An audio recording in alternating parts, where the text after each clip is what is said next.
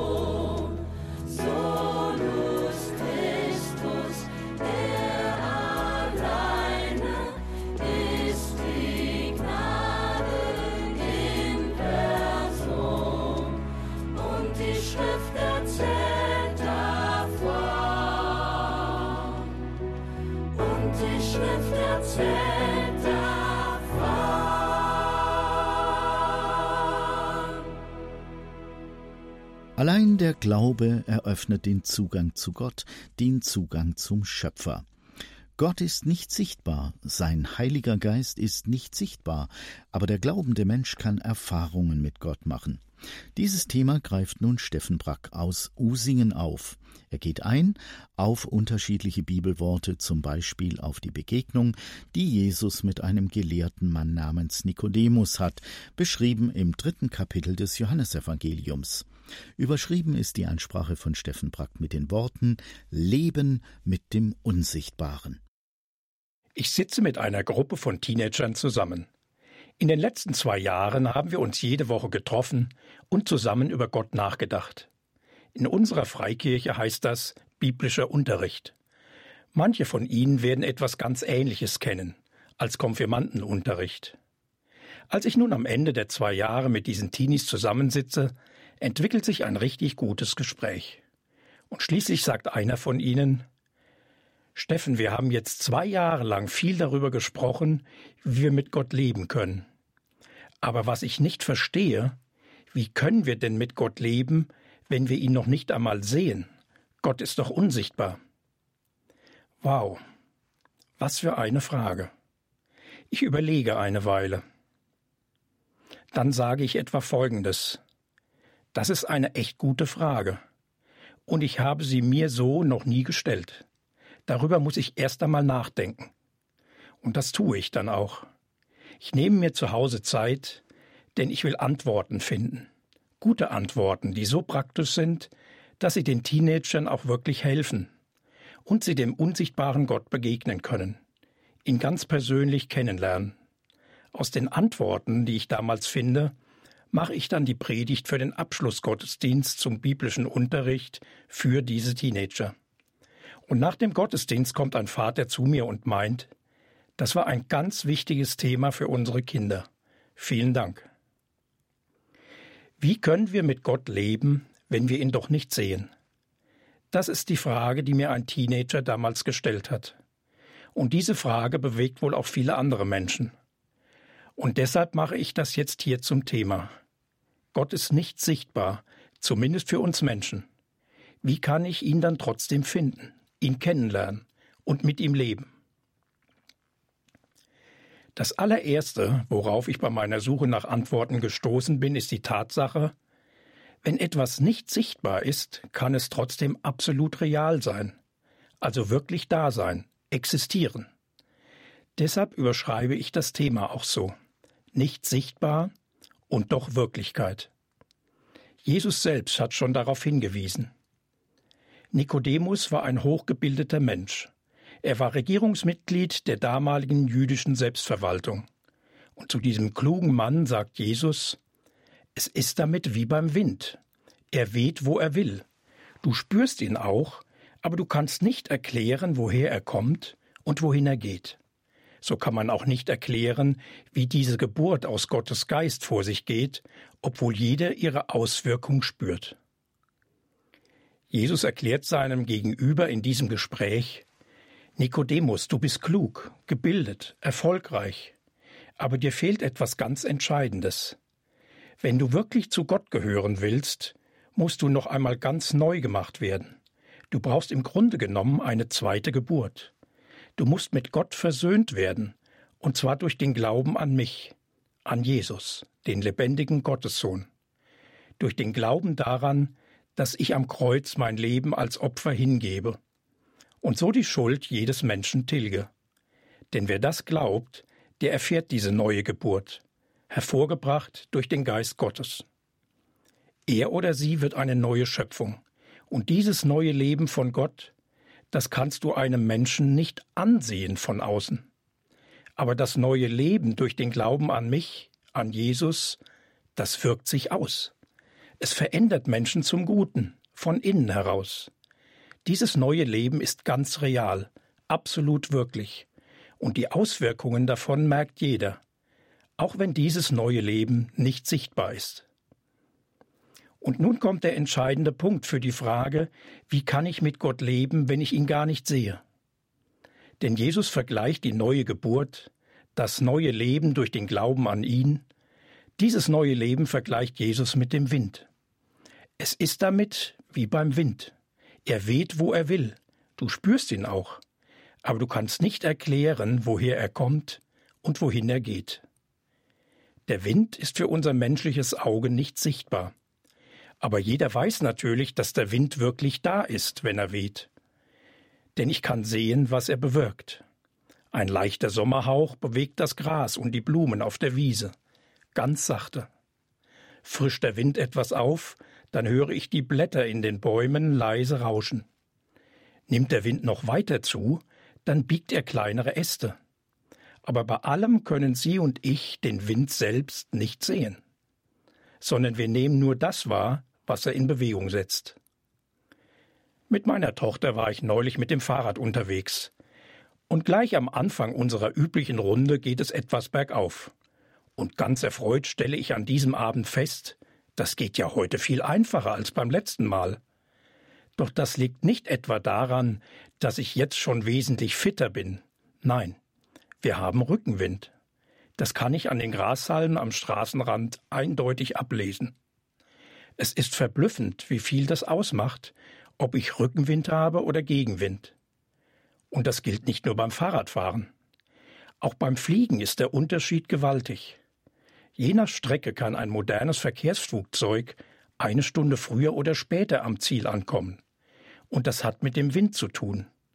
Und der ist nicht sichtbar, aber seine Auswirkungen sind enorm. Vor Jahren entdeckten Wetterforscher ein Phänomen, das sie später El Niño nennen. Der Luftdruck über dem südasiatischen Kontinent nimmt zu, über dem Pazifik sinkt er. Die Meeresströmung von Ost nach West nimmt ab. Und der Monsun über Indien führt viel mehr Niederschlag mit sich als normalerweise, mit schlimmen Folgen für die betroffenen Küstenregionen, auf die der Sturm trifft. Die Meteorologen haben mittlerweile viel über El Niño gelernt. Aber warum sich manchmal der Luftdruck über Südostasien erhöht und gleichzeitig über dem Pazifik sinkt, das bleibt ein Rätsel. Das meint Jesus, wenn er über den Wind sagt, er weht, wo er will, du spürst ihn auch, aber du kannst nicht erklären, woher er kommt und wohin er geht. Der Wind ist unsichtbar, aber absolut real, und er kann sich gewaltig auswirken. Als unsere Kinder noch klein waren, fuhren wir jedes Jahr ein oder zweimal nach Hamburg, von Hessen aus. Das ist jetzt so ungefähr 20 Jahre her. Einmal sehe ich auf dem Rückweg vor mir einen Tieflader. Das sind die Lkw-Anhänger für ganz schwere Lasten. Ich sehe also vor mir einen Lkw mit so einem Tieflader dran. Und darauf ist ein riesiger Ring aus Stahl, hochkant aufgestellt. Durchmesser vielleicht drei oder vier Meter. Als wir vorbeifahren, erkenne ich noch mehr. Der Ring ist von der Seite gesehen etwa drei Meter tief. Ich verstehe nicht, was das sein soll. Nach einer Weile sehe ich wieder einen LKW mit Tieflader. Und darauf steht der nächste riesige Stahlring, wie der erste. Und in den nächsten Minuten kommen wir an weiteren LKWs mit solchen gewaltigen Ringen vorbei. Und mir fehlt jede Erklärung, was das sein könnte. Das Rätsel löst sich aber am Ende doch noch. Wir kommen an einem letzten LKW mit Schwerlastanhänger vorbei. Und auf dem steht diesmal kein Ring aus Metall, sondern darauf liegt ein ungeheuer langer Gegenstand, vielleicht zehn Meter oder noch mehr. Weil wir nicht viel schneller als der LKW sind, kann ich mir das alles ganz in Ruhe ansehen. Das gigantische Teil hat am Ende eine abgerundete Spitze, die ist rot lackiert. Der Rest erstrahlt in reinem Weiß. Dazu ist das eher flache Gerät in sich irgendwie verwunden. Und dann weiß ich, was ich da vor mir habe. Das ist das haushohe Rotorblatt eines Windrades, mit dem Strom aus Wind gewonnen wird. Und die Stahlringe, die ich vorher gesehen habe, das sind die einzelnen Bauelemente des Mastes, an dem oben der Stromgenerator befestigt wird und die drei Rotorblätter. Jedes davon etwa zehn Meter lang. Als ich an diesem gewaltigen Rotorblatt langsam vorbeifahre, wird mir bewusst, der Wind kann unfassbar große Kräfte entwickeln. Damit lassen sich sogar derart monströse Rotorblätter in Bewegung setzen. Und das alles mit einem Wetterphänomen, das absolut unsichtbar ist. Aber ohne irgendwelche Zweifel ganz und gar Wirklichkeit. Und mit dieser unsichtbaren Kraft vergleicht Jesus auch das Wirken, mit dem Gott in unser Leben eingreifen will. Wie beim Wind, so ist das auch mit Gott.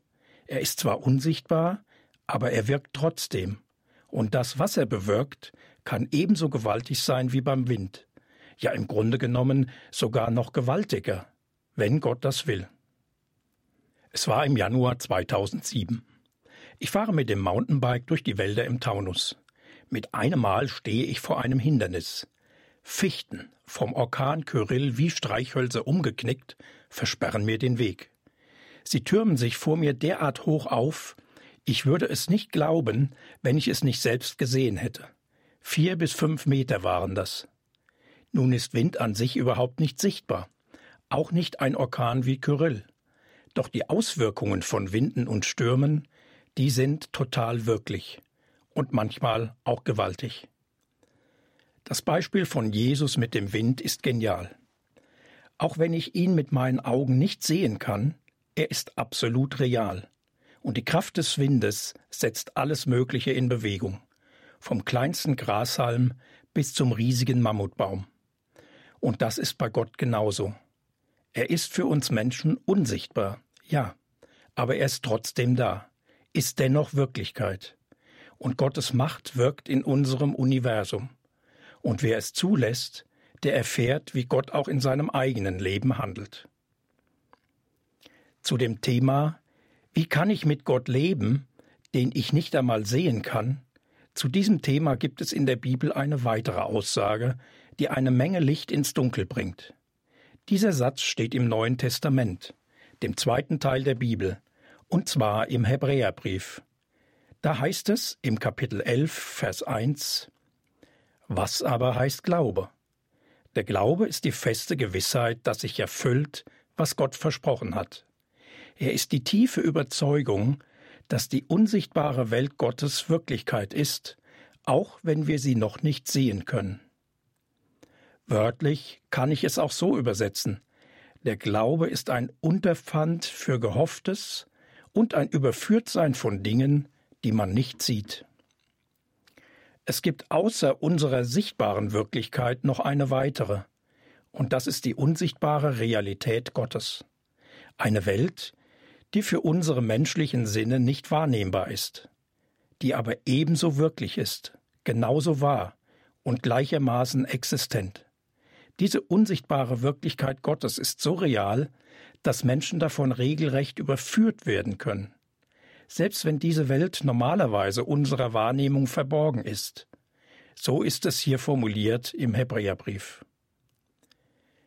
Zu den ersten Menschen im Weltall gehörten auch der russische Kosmonaut Juri Gagarin und der amerikanische Astronaut John Glenn. Einmal fragte Gagarin seinen amerikanischen Kollegen Glenn, haben Sie bei Ihrem Raumflug den lieben Gott gesehen? Darauf Glenn, der Gott, an den ich glaube, ist nicht von der Art, dass ich ihn von der Luke einer Raumkapsel sehen könnte. Überführt von einem Gott, der nicht sichtbar ist, aber dennoch da. Und der will, dass Menschen ihn finden. Vor ein paar Jahren hörte ich von einem ungewöhnlichen Ereignis auf Sumatra. Die Trommeln dröhnen durch die Nacht. Bewaffnete Männer machen sich auf den Weg durch den Urwald. Im Norden Sumatras. Sie gehören zum Stamm der Batak. Ihr Ziel? Das Häuschen von Ludwig Nommensen, der Ausländer, der sie mit der Liebe Gottes bekannt machen will. Laut johlen sie und schreien, während sie sein Zuhause umstellen. Vom Gebrüll erwacht, ist dem Jesusmann die Gefahr sofort bewusst. Er kniet sich hin und bittet Gott, ihn zu beschützen. Dann legt er sich wieder ins Bett. Was danach geschieht, bekommt Nommensen gar nicht mit. Die Batak-Krieger stürmen los. Jetzt werden sie den Missionar ermorden. Aber im selben Augenblick sehen sie Soldaten, die aus der Haustür treten. Allesamt starke Männer und bewaffnet. Später fragen die Bartags Nommensen, woher kamen die denn? Darauf Ludwig Nommensen, bei mir gab es nie Soldaten. Aber offensichtlich hat der lebendige Gott in dieser Nacht seine Engel geschickt, um mich zu bewachen. Und ihr habt sie jetzt mit euren eigenen Augen gesehen. Manchmal lüftet Gott den Schleier ein wenig. Und er gewährt Menschen einen Einblick in seine Wirklichkeit, in die Welt Gottes, die uns normalerweise verborgen ist. Im ersten Teil der Bibel, dem Alten Testament, gibt es dazu einen sehr eindrücklichen Bericht. Elisa war ein Prophet in Israel, und zwar in der zweiten Hälfte des neunten Jahrhunderts vor Christus. Und das sind raue Zeiten. Grenzschwierigkeiten werden normalerweise militärisch gelöst. Und so ist es auch in diesem Fall. Der König von Aram legt einen Hinterhalt, indem er auf das ahnungslose Heer Israels wartet. Aber das ist gar nicht so ahnungslos, wie es eigentlich sein müsste. Denn Elisa kennt den Ort, an dem die Aramäer auf die israelische Armee warten. Gott hat ihm das offensichtlich offenbart. Und er informiert den König Israels darüber. Auf diese Art vereitelt Elisa die Strategie der Aramäer. Und das gleich mehrmals. Das Oberhaupt der Aramäer versammelt seine Generäle um sich. Wer ist der Spion in unseren Reihen? Der jeden unserer Hinterhalte an den König Israels verrät. Aber ein Heerführer der Aramäer kennt den wahren Grund. Der Prophet Elisa ist schuld. Er meldet dem König von Israel sogar, was du in deinem Schlafzimmer sagst. Das ist natürlich eine ganz andere Art von Spionage. Und jeder Geheimdienst, damals wie heute, wäre natürlich froh über einen solchen Informanten. Nun ist für die aramäische Armee natürlich klar, was sie zu tun hat. Sie suchen Elisa. Denn wenn sie ihn haben, dann bekommt der König Israels natürlich auch keine geheimen Informationen mehr über ihre nächsten militärischen Schritte. Und Elisa ist schnell aufgespürt. Er hält sich in der Stadt Dothan auf. Und Arams König verliert keine Zeit und lässt die Stadt in der Nacht umstellen. Mit einem großen Heer, samt Streitwagen und einer Menge Reiter. Ganz schön viel Aufwand für einen einzigen Mann, oder? Und jetzt kommt die entscheidende Szene. Als es hell wird, tritt Elisas Assistent vor die Haustür. Und er sieht diese riesige Übermacht des aramäischen Heeres, das die ganze Stadt umstellt. Und er bekommt es mit der Angst zu tun. Und dann heißt es in dem biblischen Bericht, doch Elisa beruhigte ihn. Du brauchst keine Angst zu haben, denn auf unserer Seite steht ein noch größeres Heer. Dann betete er, Bitte, Gott Israels, öffne ihm die Augen. Da öffnete Gott Elisas Diener die Augen, und er konnte sehen. Der ganze Berg, auf dem die Stadt stand, wurde von Pferden und Streitwagen aus Feuer beschützt. Elisa weiß das wohl schon die ganze Zeit dass nämlich in Gottes unsichtbarer Wirklichkeit eine noch viel größere Armee auf ihrer Seite steht. Er weiß das und vertraut darauf, und das vermutlich, ohne dass er dieses Heer erst sehen muss. Gott und seine Wirklichkeit sind absolut real. Und weil das so ist, deshalb machen Menschen auch immer wieder die Erfahrung, Gott ist tatsächlich da. Und ich lerne, ich kann mich voll und ganz auf ihn verlassen, auch wenn ich ihn nicht sehe. Darum geht es in dem nächsten Satz, den ich aus dem Hebräerbrief lese. Hebräerbrief, ebenfalls Kapitel 11, diesmal Vers 27. Durch den Glauben verließ Mose Ägypten und fürchtete die Wut des Königs nicht, denn er hielt standhaft aus, als würde er den Unsichtbaren sehen. Mose, von dem hier die Rede ist, wurde wie ein Königssohn am Hof des ägyptischen Pharaos aufgezogen. Aber er war ein Hebräer, ein Israelit, einer vom Volk Gottes, das in Ägypten sehr groß geworden war. So groß, dass die Könige Ägyptens, die Pharaonen, sich durch Israel bedroht sahen. Und deshalb unterdrückten sie diese Bedrohung und machten die Israeliten zu Sklaven. Gott sah diese Not seines erwählten Volkes, und er berief Mose, sein Volk aus der Versklavung in Ägypten zu befreien. Dabei sieht Mose nur eine Flamme in einem Dornbusch, und der verbrennt wunderbarerweise nicht. Und aus diesem Dornbusch spricht eine Stimme zu ihm. Gottes Stimme, die ihn beruft, sein Volk aus der Macht Ägyptens zu befreien. Dabei sind Mose die ungeheuren Mittel des ägyptischen Reiches sehr wohl vor Augen. Die zahllosen Möglichkeiten, mit denen es seine Herrschaftsansprüche durchsetzen kann. Natürlich auch mit Gewalt. Mose hat 40 Jahre in diesem Reich gelebt. Er kennt den Reichtum des Pharaos und seine großen Heere, ausgestattet mit den modernsten militärischen Technologien. All das sieht er. Aber Gott sieht er nicht. Er hat nur seine Worte, die er zu ihm gesprochen hat. Ich weiß, dass der König von Ägypten euch nicht gehen lässt.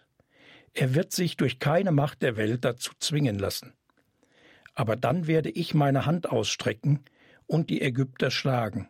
Ich werde schreckenerregende Wunder tun in ihrer Mitte. Und dann wird er euch ziehen lassen.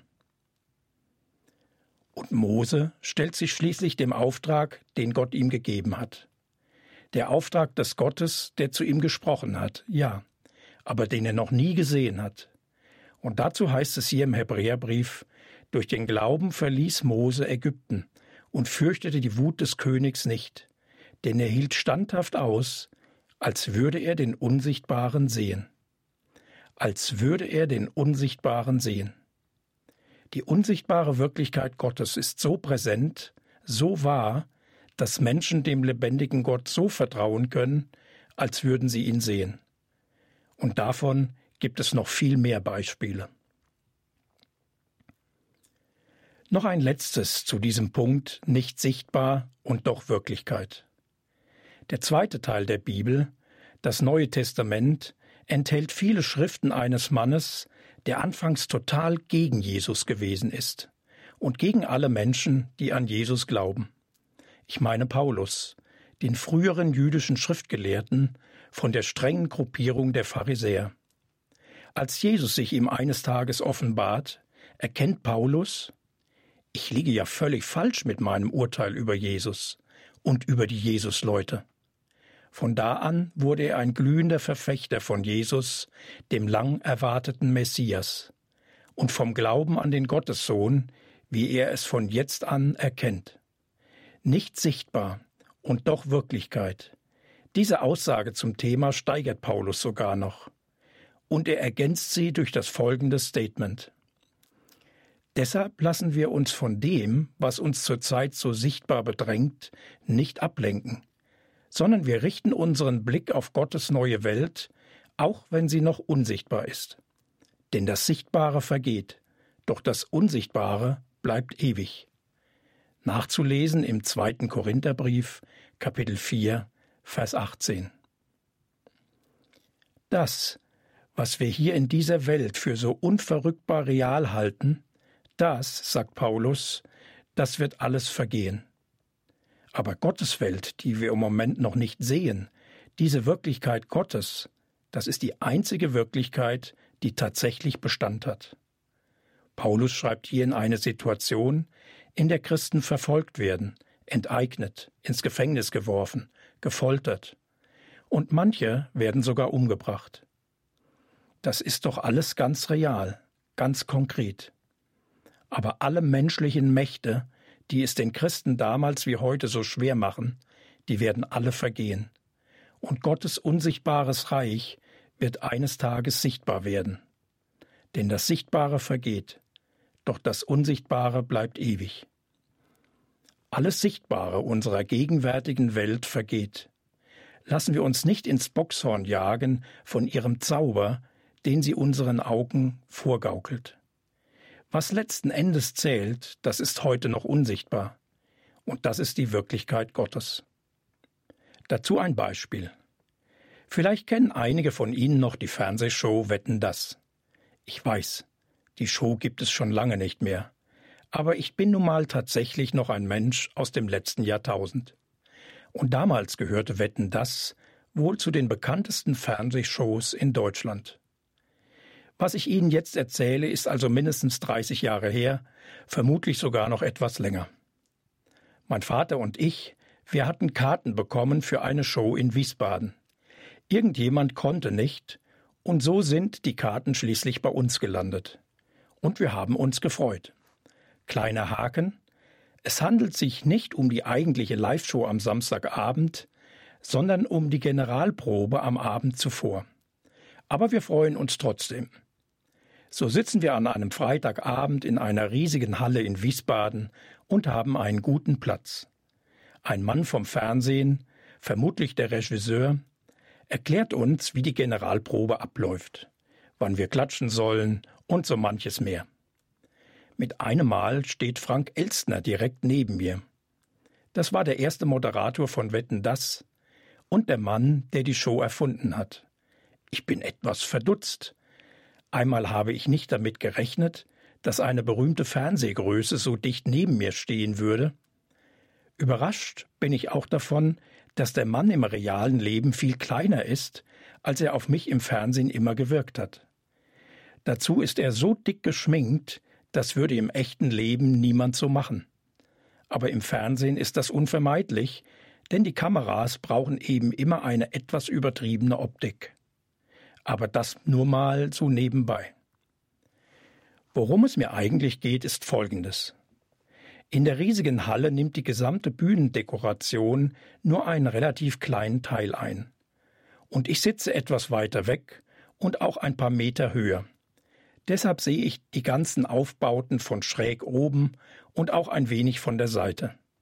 Und deshalb kann ich ziemlich gut erkennen, dass das Wohnzimmer mit Kamin, das für eine Wette als Kulisse dient, dass dieses Wohnzimmer nur aus dünnen Holzwänden gezimmert wurde. Und die sind auf der Vorderseite so täuschend echt bemalt oder fototechnisch beschichtet, dass es im Fernsehbild später absolut realistisch aussieht. Wie im Theater eben. Mit einem Mal fängt direkt hinter mir eine Frau an, mit ihrem Mann zu tuscheln. Wie der Mann hieß, das weiß ich nicht mehr, aber sie sprach ihn ständig mit seinem Vornamen an.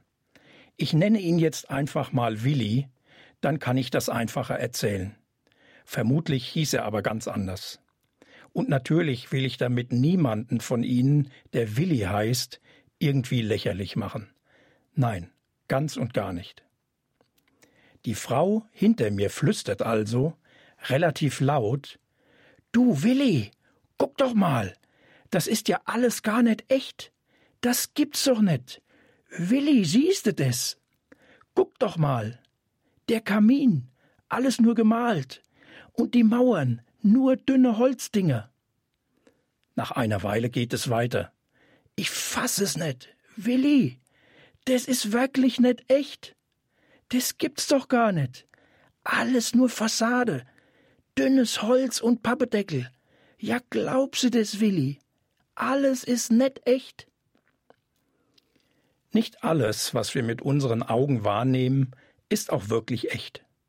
Und Paulus geht dabei so weit zu sagen, denn das Sichtbare vergeht, doch das Unsichtbare bleibt ewig. Alles, was wir heute in unserer Welt sehen und was viele Menschen für die einzig gültige Wirklichkeit halten, das wird eines Tages alles vergehen. Wenn Gott am letzten Tag dieses Universums die Schöpfung wieder zurückbaut so wie ein altes Gebäude, das abgerissen wird. Das heißt in der heutigen Fachsprache im Bauwesen zurückbauen. Doch dabei bleibt Gott nicht stehen, denn er wird eine neue Welt erschaffen. Und in dieser wird dann auch er selbst wieder sichtbar sein, und zwar für alle Zeit, für alle Ewigkeit. Und jede und jeder, die hier in dieser Welt an Jesus glauben, auch wenn sie ihn nicht sehen, die werden in der neuen Welt Gottes dabei sein. Und dann, dann werden sie Gott sehen. So schreibt es auch Johannes. Der Johannes, der Jesus begleitet hat auf seinen Predigtreisen vor rund 2000 Jahren.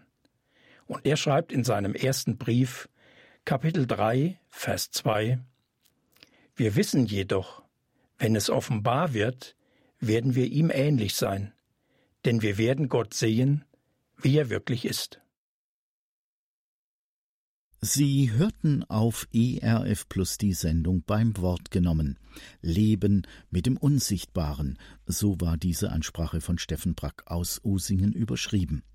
Unter anderem ist er eingegangen auf das Gespräch, das Jesus mit dem Gelehrten Nikodemus geführt hat, beschrieben im dritten Kapitel des Johannesevangeliums. Vielleicht haben Sie, liebe Zuhörer, noch persönliche Fragen zu dieser Ansprache. Kontaktieren Sie uns gerne.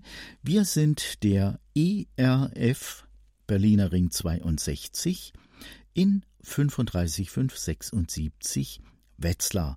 Nochmal ERF Berliner Ring 62 35576 Wetzlar.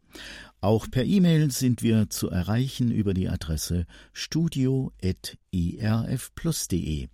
studio.erfplus.de